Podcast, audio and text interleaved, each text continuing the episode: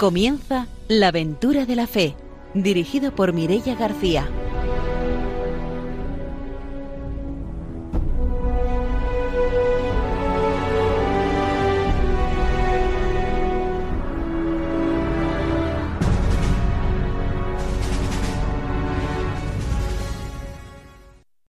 Muy buenas noches desde Radio María. Empezamos un nuevo programa de la aventura de la fe y empezamos, como siempre, saludando a nuestro equipo.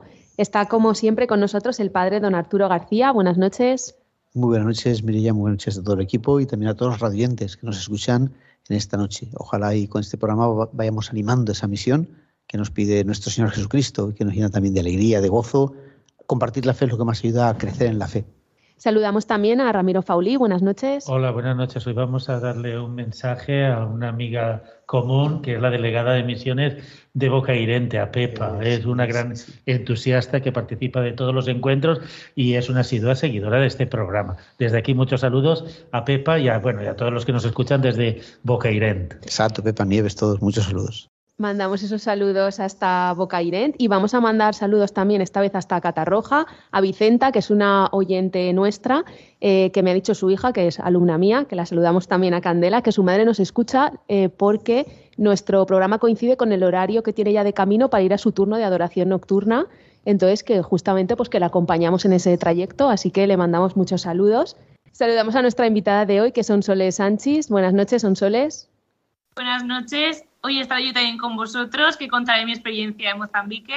Muy bien, pues será como siempre después de la formación y de las noticias, cuando conoceremos esa experiencia misionera que hoy va a ser de una joven voluntaria que ha estado este verano en Mozambique. Y ahora sí que saludamos a nuestros técnicos, a Ramón y a Ángelo, y empezamos nuestro programa con la formación misionera.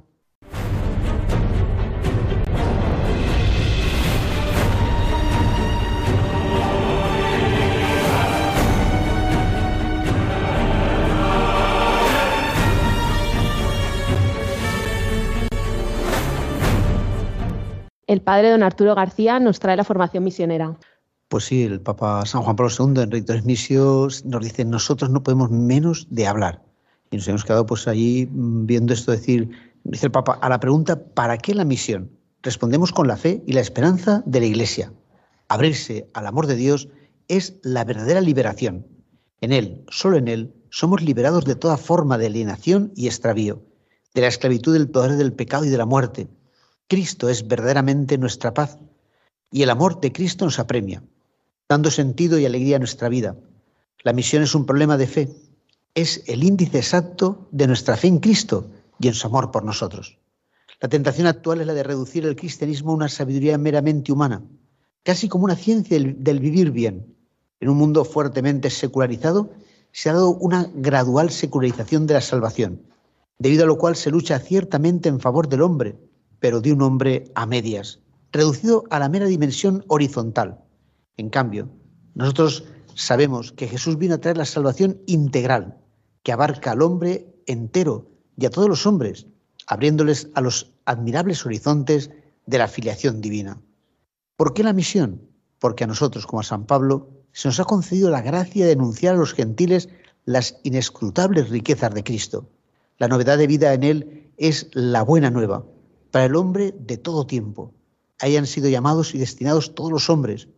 De hecho, todos la buscan, aunque a veces de manera confusa, y tienen el derecho a conocer el valor de este don y la posibilidad de alcanzarlo. La Iglesia, y en ella todo cristiano, no puede esconder ni conservar para sí esta novedad y riqueza recibidas de la, gran, de la divina bondad para ser comunicadas a todos los hombres. He ahí por qué la misión, además de provenir del mandato formal del Señor, deriva de la exigencia profunda de la vida de Dios en nosotros. Quienes han sido incorporados a la Iglesia han de considerarse privilegiados y por ello mayormente comprometidos en testimoniar la fe y la vida cristiana como servicio a los hermanos y respuesta de vida a Dios, recordando que su excelente condición no deben atribuirla a los méritos propios, sino a una gracia singular de Cristo, no respondiendo a la cual con pensamiento, palabra y obra, lejos de salvarse, serán juzgados con mayor severidad. En realidad es verdad, hemos recibido una gran noticia. Es como si, no sé, si por ejemplo, pues nosotros tuviéramos pues, un medicamento, ¿no? Para gente que está sufriendo pues, una pandemia, como fuera pues, el COVID, y de repente no lo, no lo entregáramos, ¿no? Pero qué alegría sería llegar a un lugar, a un pueblo, a una ciudad, donde no pudiéramos llevar este medicamento y repartirlo a todo el mundo, ¿no? Yo creo que si quisiera alguien, alguien hiciera eso, dormiría muy tranquilo eh, y estaría súper contento, súper feliz, porque en el corazón humano nace esa fraternidad, ese querer que los demás estén bien, ese alegrarte del bien de los otros, ¿no? Es algo como propio, muy humano, y por eso para nosotros conocer a Cristo, que nos cambia, ser, poder ser nada menos que amigo de Dios.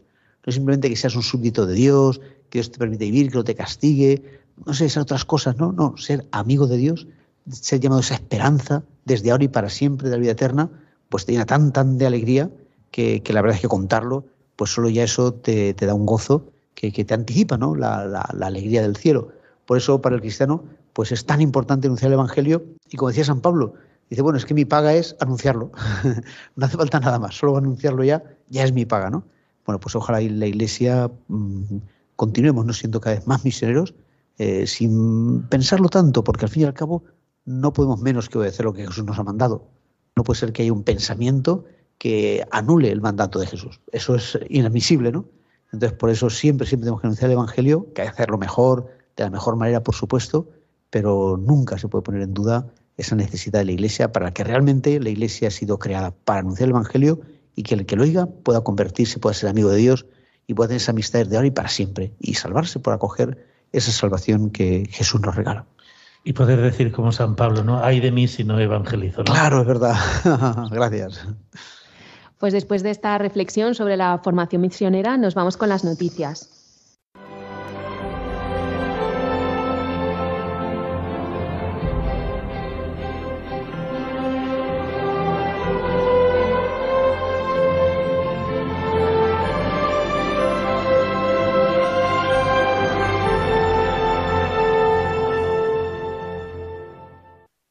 Ramiro Fauli nos trae las noticias de esta semana. Bueno, esta semana me voy a África, ¿vale? Eh, dos noticias, eh, una de Burundi y la otra de Zambia. En Burundi, que eh, son dos noticias positivas, los padres maristas regresan tras una ausencia de 23 años. La terrible situación que atravesó el país en los años 90 les obligó a abandonar el país y ahora después de 23 años regresan las fraternidades marianas que ellos mismos fueron fundados y regresan a los mismos sitios. En esta primera etapa, la presencia marista en Burundi se remontaba a 1967, cinco años después de la independencia de este país. Durante los años 93 al 98, el país atravesó una gran crisis sociopolítica sin precedentes que hizo que tuvieran que salir del país. Pero ahora que han regresado, recientemente, tras la aprobación en febrero del regreso de esta congregación a Burundi, se han establecido en las comunidades maristas en San José, en Bujumbura, que es una de las ciudades más importantes de Burundi, y uno de los hechos más importantes es que todavía persisten las fraternidades maristas y asociaciones inspiradas en la espiritualidad marista que tras 23 años de ausencia de los padres siguen permanentes allí y ahora van a ser atendidas por los mismos padres maristas. ¿no? Me parece que, bueno, tras este periodo de tiempo, esa semilla del Evangelio, ese carisma propio de, los maristas, ¿no? que son devotos de, María, ¿eh? pues ha seguido a través de estas fraternidades maristas. ¿no? desde aquí, pues bueno, animar a esta labor misionera que a veces tiene que suspenderse, pero ahora han podido rehacer. Y un hecho que me ha parecido muy anecdótico es el caso en Zambia de una misionera comboniana que ha fundado allí un club de artes marciales. ¿Y por qué ha fundado un club de artes marciales? Pues precisamente que ella está trabajando con chicas procedentes del campo y ha visto la peligrosidad en lo cual se ven ellas muchas veces sometidas y el riesgo que pueden someter, que dentro de las actividades que desarrollan dentro de la pastoral, pues ha puesto este taller de artes marciales para que se puedan defender de posibles acosos a ellas, porque se dan muchos casos de violaciones. Y esta idea ha venido porque han tenido un, eh, un voluntario de verano que era especialista en artes marcianas y aprovechando la coyuntura de que había pasado por allí, comenzaron estos talleres que hoy siguen eh, teniendo éxito entre las niñas principalmente de 13 y 14 años que residen en la hospedería o en el centro residencial que tienen las hermanas allí mismo. Así pues, animamos también a la labor que desarrollan los voluntarios, que a veces parece que vayan a no hacer nada, pero que dejan una bonita, una bonita semilla, como ha sido en este caso a las chicas que han enseñado a poderse defender y cómo a través de algo tan simple o algo tan curioso como las artes marciales, también las hermanas están atrayendo a muchas jóvenes también a que tengan una vida más digna y también a que conozcan en sus centros el Evangelio. El deporte también puede ser una manera de atraer a, la, juventud a nuestros centros pastorales. Pues hasta aquí nuestras noticias misioneras de hoy y ahora sí nos vamos con la entrevista.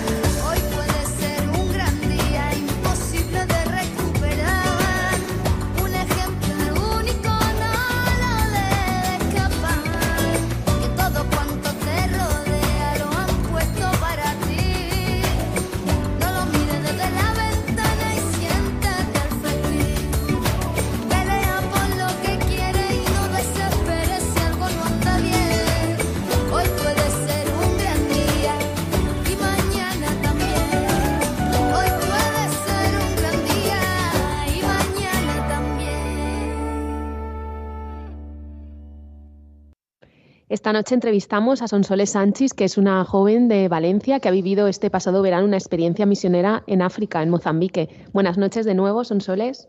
Buenas noches. Para empezar, nos gustaría, Sonsoles, que te presentaras para que nuestros oyentes te conocieran. Me llamo Sonsoles Sánchez. Eh, bueno, como ha dicho mi compañera Mirella, eh, soy de Valencia, pero ahora mismo estoy en Reus porque estudio en Cataluña. Eh, estoy entre tercero y cuarto de medicina y bueno, y este verano pues fui a Mozambique junto con Mirella y María.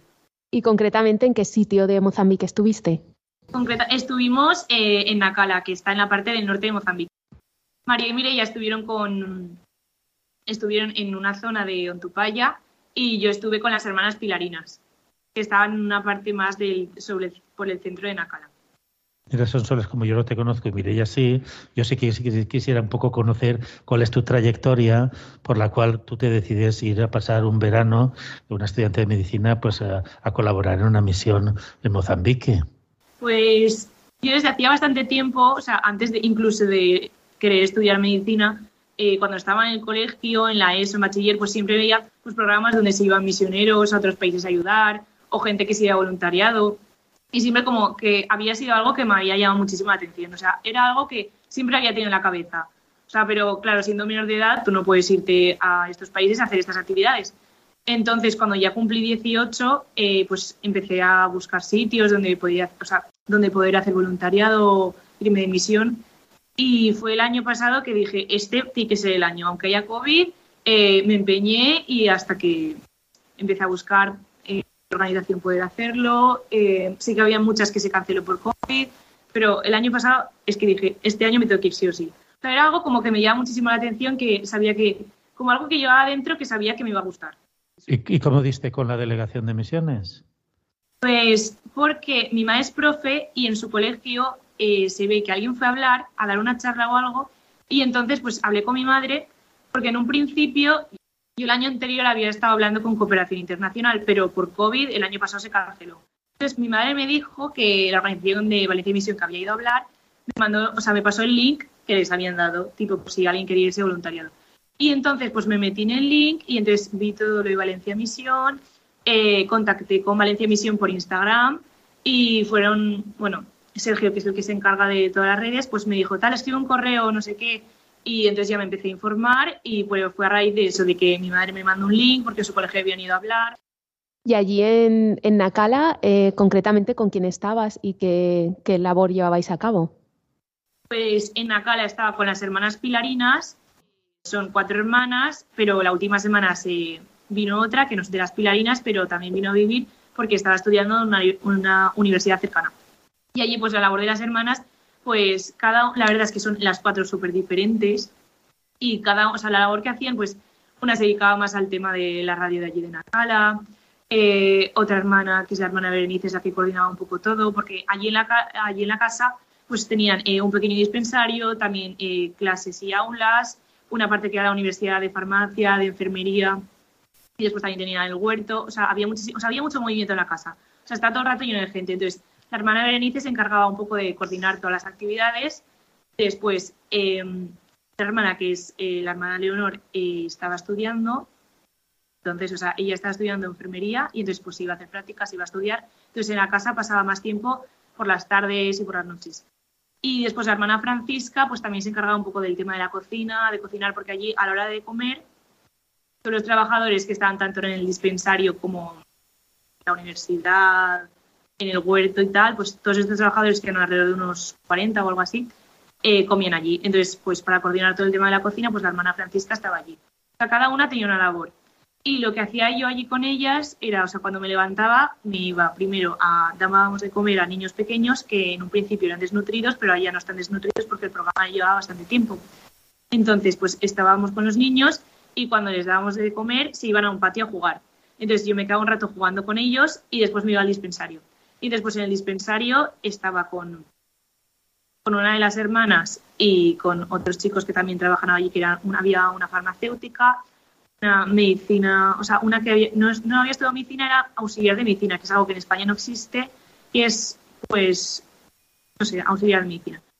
Y después habían dos enfermeros y pues allí pues iba rotando, o sea, el primer día sí que es verdad que fui un poco con todos para saber más o menos lo que se hacía y después pues me iban enseñando, preguntaban algo, les preguntaba yo cosas, o sea, pues lo que se iba necesitando.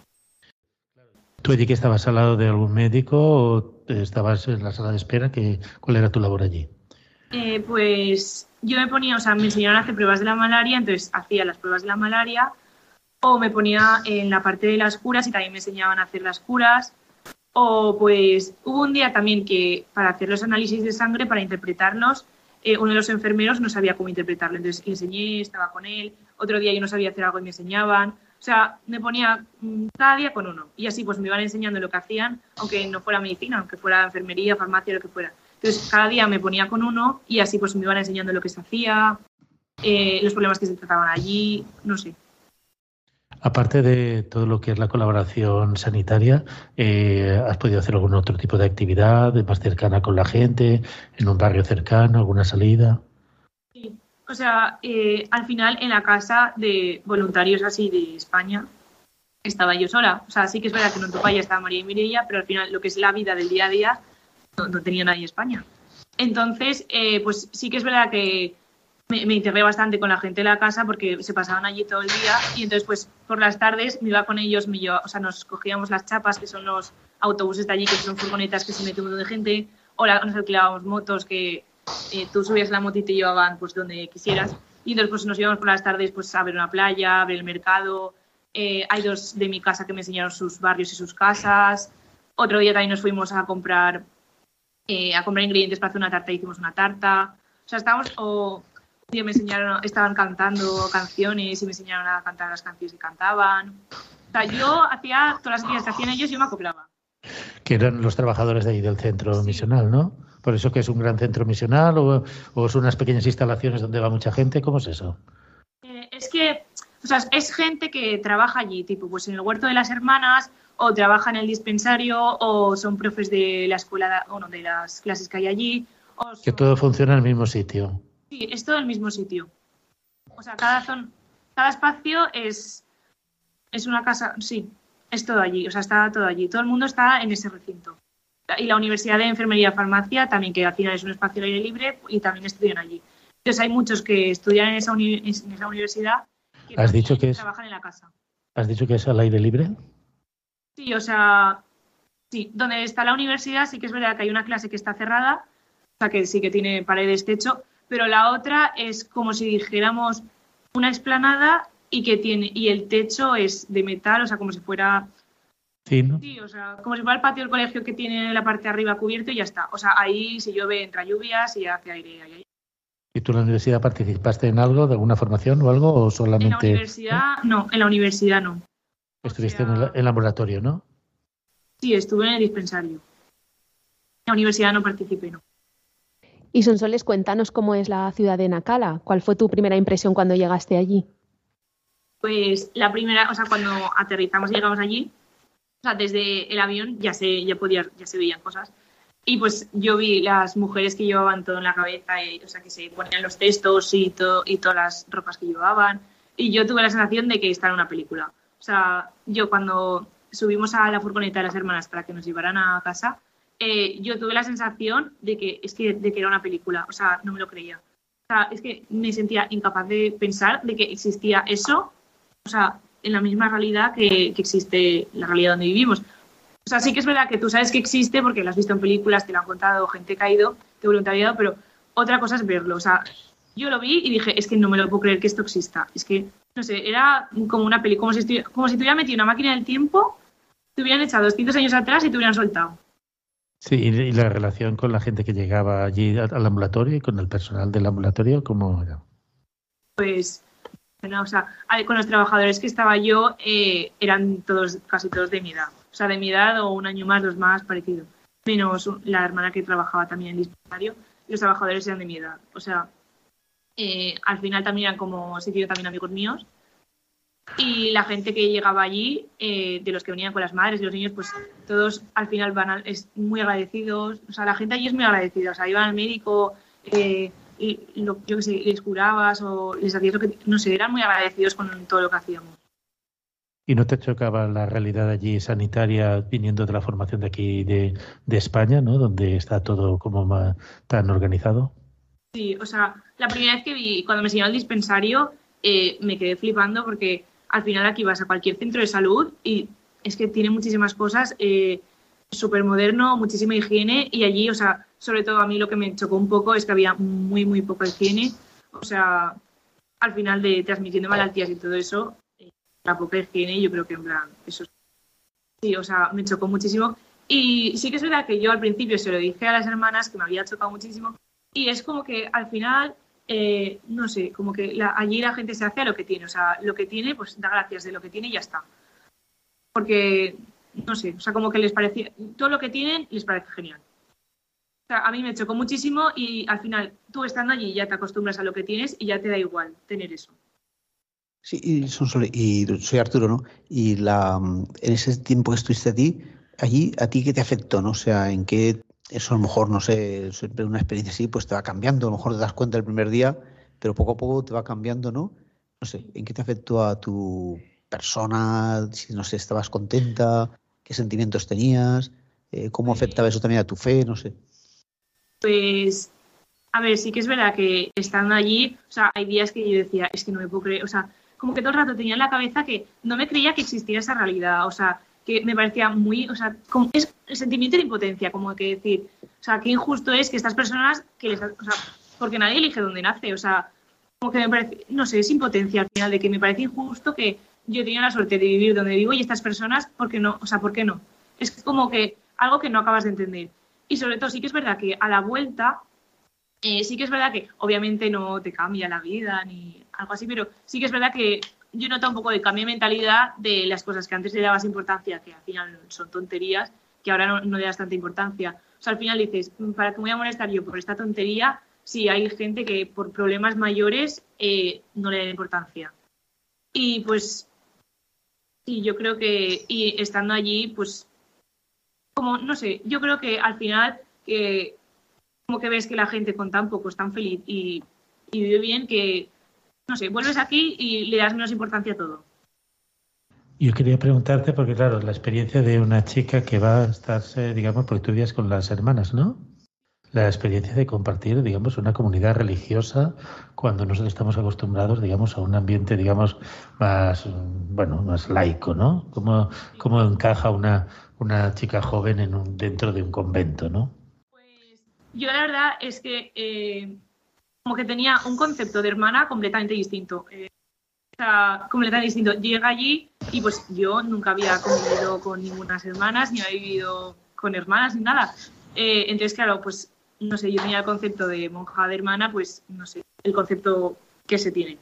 Y cuando llegué allí, la verdad es que me cambió completamente porque nos cogí mucha relación con ellas y al final son personas, no sé, son personas completamente normales que hacen sus bromas, eh, no sé, que no sé, que tienen sus gracias, no sé qué, que hablas con ellas de cualquier cosa, o sea, no sé, a mí me, o sea, me cambió completamente el concepto.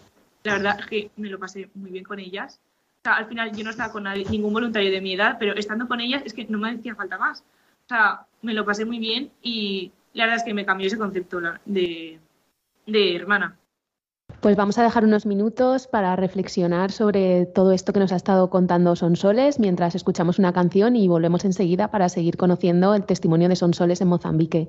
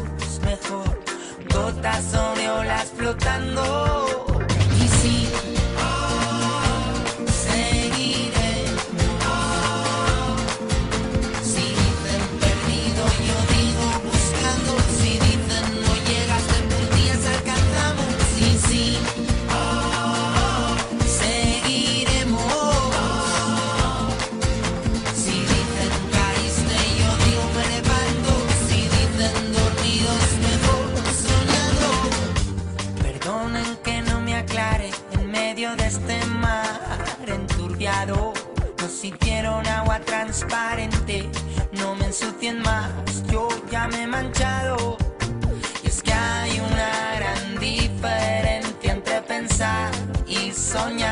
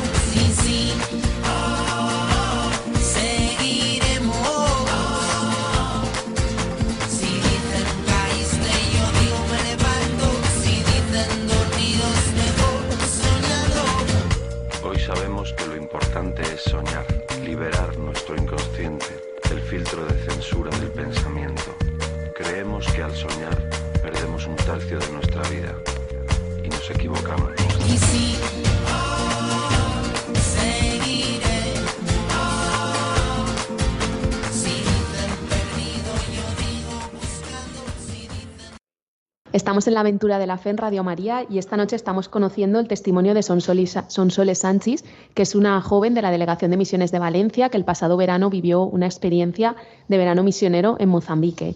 Nos ha estado contando ya un poco cuál era la labor que realizaba allí en la ciudad de Nacala con las misioneras, con las hermanas pilarinas. Y yo quería preguntar ahora, porque yo tuve la suerte de compartir algunos días con Sonsoles allí en Nacala y algunas de las cosas que vivió por allí. Y también sé que algún, tuviste la oportunidad de compartir algunos momentos con el obispo de allí de la diócesis de Nacala, que además es, español. ¿Cómo fue esa experiencia? Pues eh, sí que es verdad que las hermanas con las que yo vivía tenían buena relación con el obispo y alguna vez venía a nuestra casa a hacer misa o se quedaba a cenar o venía algún día por la mañana o nosotras íbamos a su casa. Y pues la verdad es que es un hombre simpático eh, y pues no sé, el hecho de estar con, una persona que está viviendo allí y que ha decidido irse tan lejos y que también es de España, pues no sé, quieras o no, mm, es como que te sientes un poco más en tu casa. y, entonces el, estar allí, no sé, cuando vas conociendo a la gente, eh, no sé si también surge como pues un, una, un querer ayudarles siempre, ¿no? Es decir, quizás de la distancia que yo veces digo, bueno, pues puedo rezar por ellos, ¿no? Por lo menos, porque hay tantas cosas que a lo mejor ves que no puedes hacer y, eh, bueno, pues la oración te ayuda a eso. Y, también, bueno, pues igual si sigues teniendo una relación con las hermanas, eh, pues por eso, por esa pues amistad que has cogido pues con ellas y con la misión. Sí, o sea, eh, yo estando allí sí que di mi número de teléfono tanto a las hermanas como con los, la gente de la casa con la que cogí mucha relación y pues sigo hablando con ellos o hacemos videollamada o llamo a las hermanas y también hablamos por teléfono. O sea, eh, al final yo creo que cuando, cuando estás allí el tiempo se te pasa tan rápido y a mí las tres semanas se me pasaron muy rápido. Entonces es como que tú yo me fui con ganas de haberme quedado más tiempo. Entonces pues, eh, pues hablaba con la gente por WhatsApp, pues me hablaban ellos y al final es como una manera de estar conectado sin estar allí. O sea, estás hablando con ellos y es como que te trasladas un los 10 minutos o el tiempo que estés hablando, pues como si estuvieras allí. A mí me gustaría un poco por, encuadrar lo que ha sido la misión, que nos relataras más o menos cómo era un día, eh, un día normal allí en, la misión. Así en general, pues yo me levantaba. Eh, ¿A qué hora te levantabas? Me levantaba pues a las seis, seis y media, algo así. Seis, pongamos seis. Bueno, pues me levantaba a las seis, iba a desayunar, desayunaba pues eh, las hermanas, cada una pues tiene sus labores, entonces ninguna se levantaba a la misma hora, o sea, cada una se levantaba a la hora que tenía. Entonces yo iba a desayunar y un día igual me encontraba a las cuatro, otro día a tres, otro día a dos, otro día ninguno. Entonces eh, desayunaba y después eh, me cambiaba y me iba a dar de comer a los niños. Que... Porque allí toda la parte de infantil y primaria estaba cerrada por COVID pero había como guardería donde dábamos de comer a los niños y jugaban allí, eso sí que estaba abierto. Entonces, pues estábamos de comer y después de eso se iban a jugar a un patio que había allí en el recinto y entonces yo jugaba con ellos un poco en el recinto, con los niños y después de ahí pues me iba al dispensario. Y entonces pues estaba en el dispensario hasta las 12, algo así. A las 12 se comía y después de comer pues mm, me quedaba, eh, me iba a la zona donde comía todo el resto de la casa de porque las hermanas comían en una zona, yo comía con las hermanas y después el resto de trabajadores en otra zona. Entonces me iba a la zona de los trabajadores y pues estaba allí, les ayudaba o pues sí, estaban eh, estudiando, pues les ayudaba a estudiar. Y después cuando acababan, pues por la tarde, pues eh, dependiendo del día, pues unos días nos íbamos a pasear por fuera, otros días nos íbamos a la playa en, en las furgonetas, eh, otro día, pues mm, los que no vivían en la... O sea, había un chico, sí que es verdad, que vivía en la casa y el resto no vivían en la casa, vivían con sus Y después un día uno me enseñaba su casa, otro día pues me hacían un truco y después volvía a la casa de las hermanas sobre las cinco o así, porque se hace de noche muy pronto, cinco y media, seis, y pues allí íbamos a misa por la tarde, después cenábamos Eh, y después de cenar siempre nos quedábamos un rato hablando o jugando a las hermanas siempre les, jugaba, eh, les gustaba el juego del Rumik, siempre jugábamos ese Y después ya pues nos íbamos a dormir. Eh, has dicho y antes también cuando hablabas del obispo y ahora también a decir tu horario que ibas por la tarde a, misa, ¿no? Me gustaría un poco cuál ha sido tu experiencia en conocer, eh, digamos, las celebraciones litúrgicas allí en, Mozambique. Pues eh, por tema COVID es verdad que, o sea, que la, la parroquia de la zona estaba cerrada. O sea, como que cada día a una congregación le tocaba y la mía no iba, o sea, mis hermanas no iban porque como tenía como una pequeña capilla en su casa, entonces eh, venía un sacerdote y daba la misa allí. Entonces, eh, la misa de la parroquia, que sí que es verdad que algún día fui con mi tía, allí sí que había pues más, de, más música o más ambientado como las celebraciones de allí. Pero cuando la celebración se hacía en la casa donde vivía yo, no era tan animada, o sea, no era una, porque como éramos solo nosotras... Pues, solo las religiosas, ¿no? Claro. Y además de vivir esa experiencia en Nacala, también tuviste la oportunidad de pasar unos días en, la capital, en Maputo. ¿Cómo fue esa experiencia de, conocer la capital del país? Pues la verdad es que eh, Maputo y Nacala o sea, no tiene nada que ver. Se nota muchísimo que Maputo es la capital porque está muchísimo más industrializado. Y, y, y allí estuvimos pues con las hermanas de, y pues, o sea, su casa era bastante grande y allí estuvimos tres o cuatro días y al final pues se nos hizo muy corto, también era el final del viaje y estábamos todo el rato como recordando lo que habíamos vivido y pero se nos hizo muy corto. Y pues las hermanas allí también todas súper simpáticas. Eh, se notaba un montón que tenían como ganas de gente nueva y y pues sí, nos enseñó, o sea, estuvimos allí tres días y cada día, pues un día fuimos a preparar comidas para dar de comer a gente que venía y otro día nos enseñaron un poco pues eh, lo que hacen en su recinto. Sí, o sea, fue breve pero intenso. De todas las actividades que has eh, podido participar, ¿con cuál de todas ellas te quedaréis así con mayor cariño? Dábamos de comer a los niños. ¿Qué edades tenían los niños? Los niños, pues, un año, dos años y que son de allí mismo del barrio, que le llevan las... las, allí, o sea, sus madres y los dejaban por la mañana y se iban. ¿Y que llevan algún control de peso o algo? O cómo es? Sí, o sea, les, llevan les dan una vez a la semana un bote de papilla y ropa y lo que necesiten. Y sí que llevan control de peso, eh, de edad, de enfermedades que tienen, o sea, lo llevan todo apuntado. ¿Y con las madres tenéis relación o las madres no, no, frecuentaban? Con las, con las, madres poca, porque o sea, solo dejaban a los niños y se iban. Y que es verdad que habían eh, un grupo de madres que también se quedan con nosotras a dar de comer a los niños y que ese grupo de madres también había algunas que iban a alfabetización, o sea, para aprender y formarse. Ahí mismo en el centro daban alfabetización también. Dejaban a los nenes y ellas iban a su clase. Exacto. ¿Y tú tenías experiencia también en la alfabetización o ese sector no lo tocaste? No, yo ese sector no lo toqué, porque durante ese tiempo estaba en el dispensario. ¿Y posibilidad de salir al barrio cercano o es peligroso salir al barrio? Eh, no, o sea, sí que es verdad que por la noche es, peligro, por la noche es peligroso, pero por el día no. ¿Y tu experiencia de pasear un barrio en una ciudad de, Mozambique, de una blanca allí en medio de, de un ambiente que no está acostumbrada? A ver, sí que es verdad que al principio me da un poco de miedo, pero después ya cuando ya te conoces un poco pues eh, la zona de un poco los caminos y al final que es de día. O sea, sí que es verdad que te sientes un poco observado porque al final pues eres blanco, pero al principio sí que tenía un poco de miedo, pero después ya no. De tu experiencia aquí en Mozambique, ¿qué destacarías en cuanto a lo que te ha impactado más en tu vida?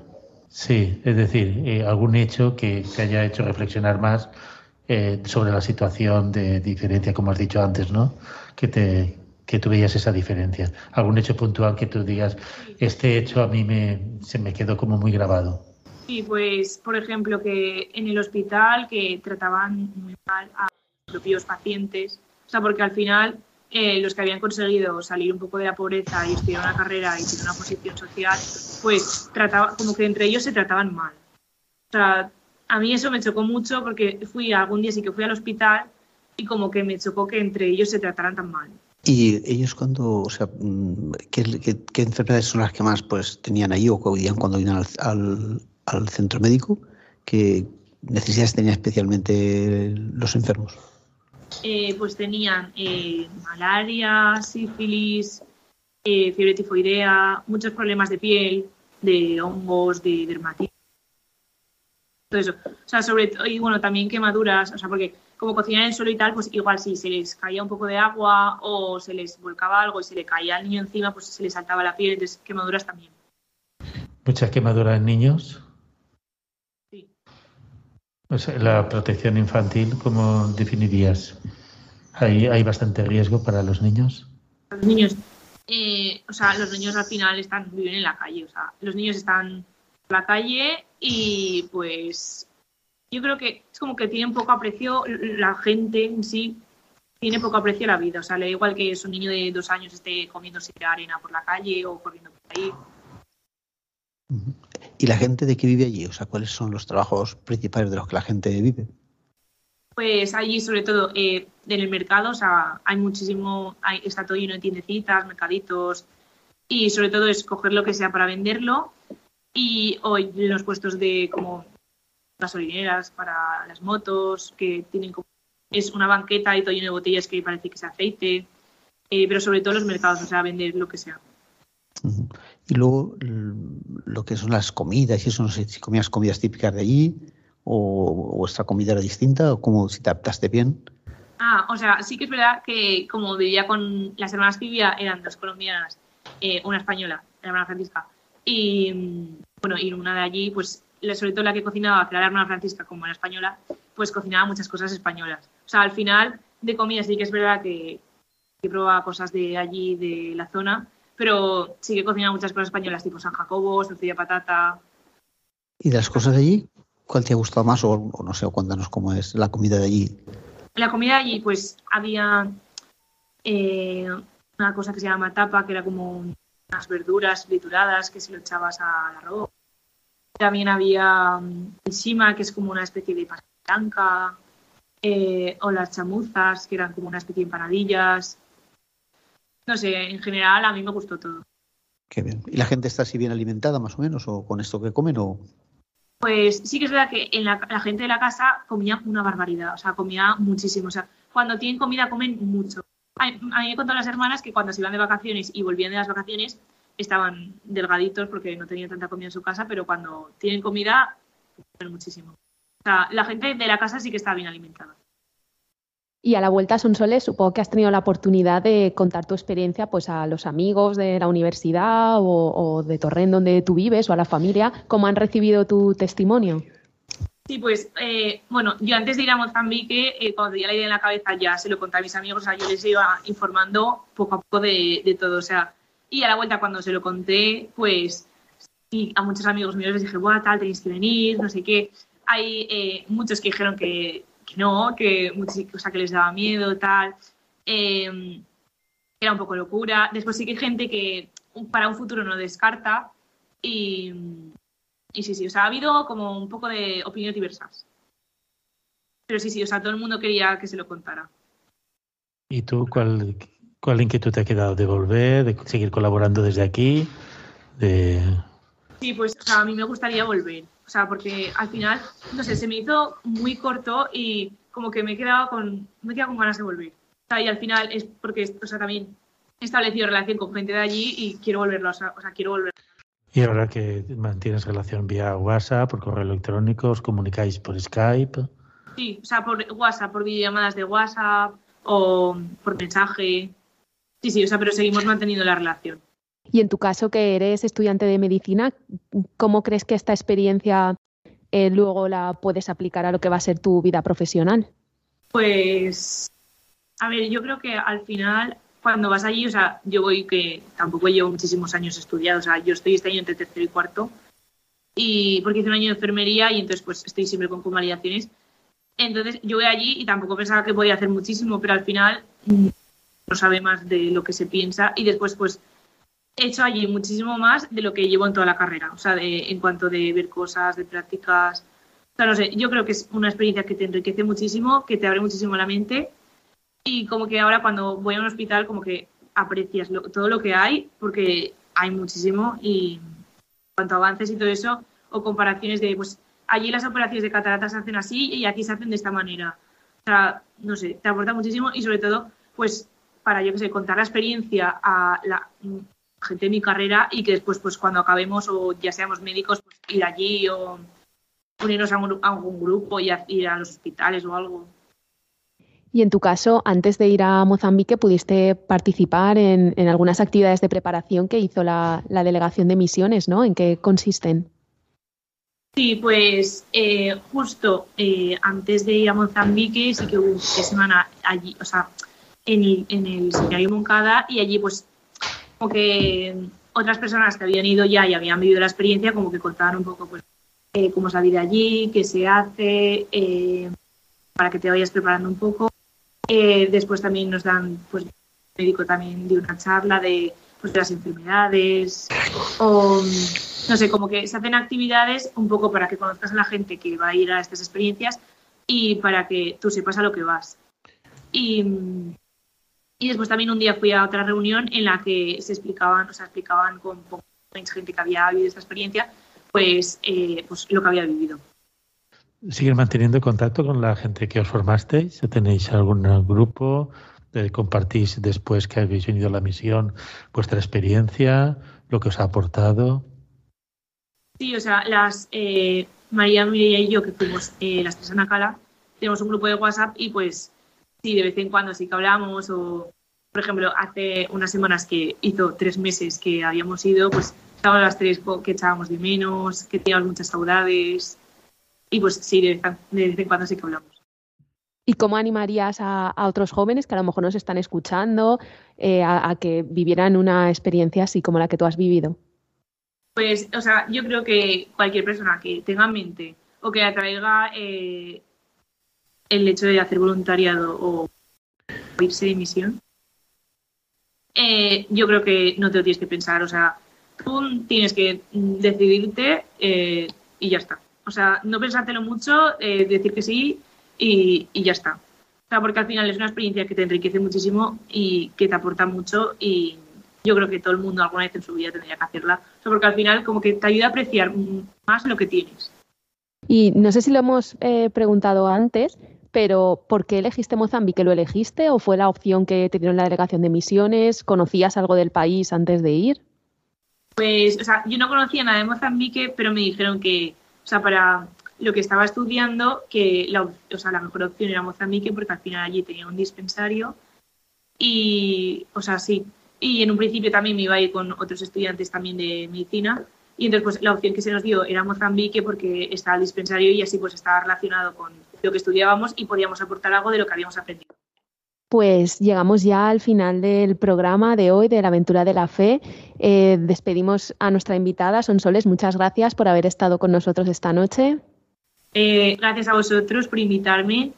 Eh, ha sido un placer, mucho gusto y buenas noches. Pues despedimos a nuestra invitada, despedimos también a nuestros colaboradores, al padre Arturo y a Ramiro, y os recordamos que en la aventura de la fe volvemos dentro de 15 días. Mientras tanto, nos podéis encontrar en las redes sociales, en Twitter, en Facebook. Si alguien se acaba de incorporar ahora, pues recordarle que puede escuchar el programa entero a través de la web de Radio María, puede descargar el podcast, y también os recordamos que podéis poneros en contacto con nosotros a través del correo electrónico laventuradelafe@radiomaria.es. Buenas noches.